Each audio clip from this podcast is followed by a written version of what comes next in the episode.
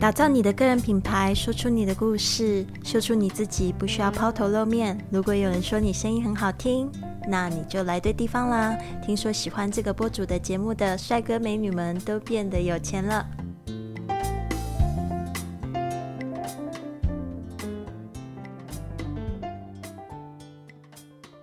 您现在收听的节目是 iPodcast，人人是播主第四集。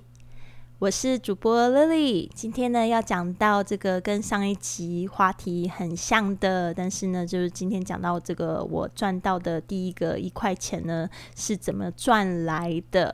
那我们都有讲到这个播客怎么赚钱，然后又一直提醒大家说，千万不要以赚钱这个目的呢来去做播客。但是呢，这边呢我就必须要自己。打脸一下，其实那时候我做播客的时候，就是冲着赚钱的原因来去做播客的，对。但是为什么后来我也会跟他讲说，不要以赚钱的目的来去做播客？因为你不希望到最后就是你忘了要给那个你的粉丝带来价值，而去把自己的这个播客做的太商业化，这样子也很容易会被取关。或者是就是掉粉，那这边呢，就是我讲到这样子的这个故事，为什么我当初就觉得播客应该是赚钱？其实是有一个这样的故事，呃，我一直呢都觉得说播客它是很有潜力的东西。为什么呢？这就是要追溯到我第一次认识到播客的时候，其实是在二零零五年。相信在听这个节目的这个朋友们，有些人二零零五年可能才刚在学走路，但是那个时候呢，我是这个大学大二升大三升。然后呢，我那时候在这个 ICRT 做实习，那时候呢，我认识的就是里面的其中一个 DJ，好，他人非常的好玩，而且他每次买的什么新东西、小玩意儿，就一定要找我去看看。这样，有一天呢，他就这样秀给我一个白色的、非常轻薄的。哦，那个是这个 iPod Nano 这个随身听播放器哦。那个时候我看到的时候，我就整个傻眼，就是说怎么会有世界上怎么会有那么漂亮的东西？那时候呢，那个朋友呢，他还就跟我讲说：“呃，你知道吗？这一个东西你可以放好几千张 CD 里面，还有一个功能是我觉得你会超级超级爱，因为他那个时候他知道我非常喜欢学习英文，就是 Podcast。”所以呢，二零零五年的那一天呢，他讲的这一句话就永远的改变了我的命运。为什么呢？我回家之后我就一直睡不着觉，我就想说，哎呀，我到底要怎么样才能买到那个播放器啊？那个 iPod Nano 长得真的好漂亮，可是一台一台要六千多块。我那时候还没有什么钱，然后打工就赚几千块钱而已，然后要要筹六六千块，但是呢。真的，我们说这个有志者事竟成哦。我一直以来都是一个很容易美梦成真的女孩，所以就是想着想着想着，它就实现了。后来我就买了我自己的第一台的 iPad Nano，也是。跟它一样颜色白色的，我记得那时候我就是呃要去上班啊，或者是去这个学校啊，通勤的时候我一定会就是听 podcast，然后还有就是去健身的时候我也会去就是听 podcast，就不管什么时候我都会听 podcast，就是我只要就是在。走路的时候，我就是会听 podcast。那时候我就呃，在我的随身听里面有两个这个主要的节目我在收听，一个就是《Sex with Emily》，它其实就是一个弹性的两性关系的这个一个美国在旧金山的电台播放的节目。那因为我很喜欢 Emily，她声音甜甜的，我就觉得每次听她讲那些很辛辣的话题，我就觉得好有意思，而且我对这种。就是两性关系的这种互动啊，不管是在床上还是在这个日常生活中，我都觉得非常的有兴趣，所以就觉得就是在那个节目中一边学英文一边又学习这样子的知识。然后呢，第二个就是我相信很喜欢学英文的人应该都有听过，就是 ESL Podcast。那那个时候就非常喜欢那个主持人 Jeff，他也是。非常有意思，他讲那个英语都讲的超级慢。但是那个时候，因为我刚开始跟这个外国人就是住在一起，就是我有两个呃辣妹室友，一个美国，一个英国。然后后来我就听这个 Jeff 他这个 ESL podcast，我就觉得真的对我在日常交流啊，就是呃受益蛮多的。嗯，所以我就是听 podcast 听了好几年的时间，那就是这边呢就要快转快转到。二零一二年的时候呢，我那时候刚结婚，在上海，然后我就想说，哇，我找到长期饭票了耶！所以呢，现在这个时候，嘿嘿嘿。太好了，我终于可以做我想要做的事情了。是不是有很多人都说退休之后，我终于可以做我想做的事情了？结果发现不是那样子。但是我那个时候，就是我刚结婚那一年，我三十岁，我就觉得说，对我终于可以做我想做的事情了，我非常非常的兴奋哦。然后就在这个洗澡的时候，就突然有一个这样的点子，我就想说要做这个中国的第一间这个。志愿导游的活动，所以那时候呢，我就着手开始去做，然后就呃非常快，这个活动发展的非常非常的快。我那时候就把我自己搞得非常忙。但是大家知道这个志愿导游，听到这个志愿就知道这个是一个不赚钱的项目啊。所以那时候其实我要找这个商业模式来就是经营这个东西的时候，其实让我非常的头疼。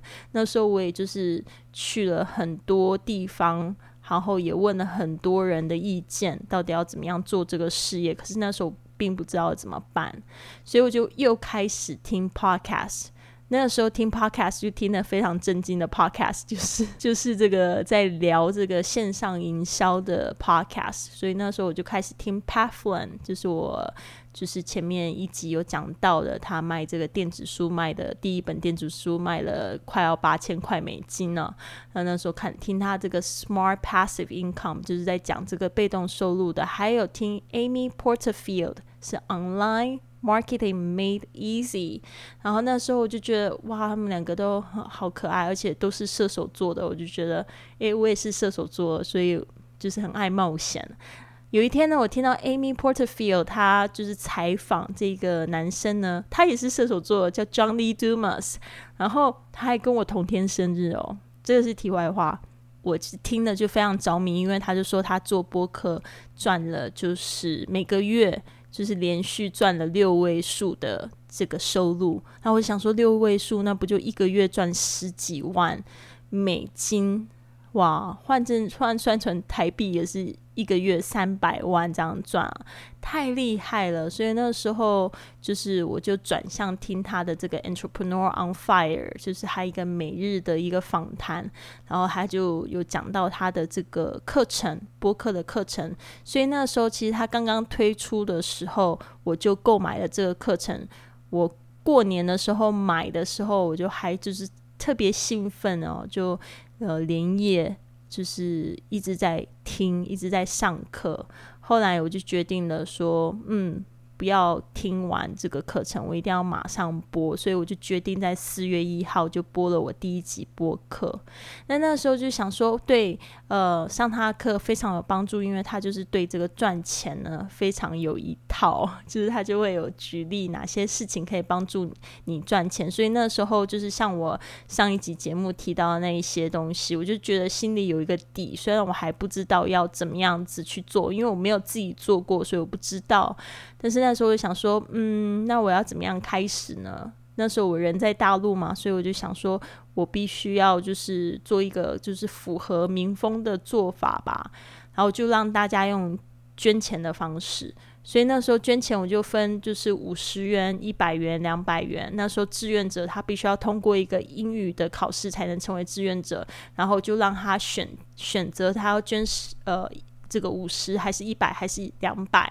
但五十一百好像没有什么赠品，两百呢，它会有这个，就是可以点播一集播客节目。我就说你可以点播任何你想要知道的这个英语问题，那我就是特别会做一集节目给你，两百块钱。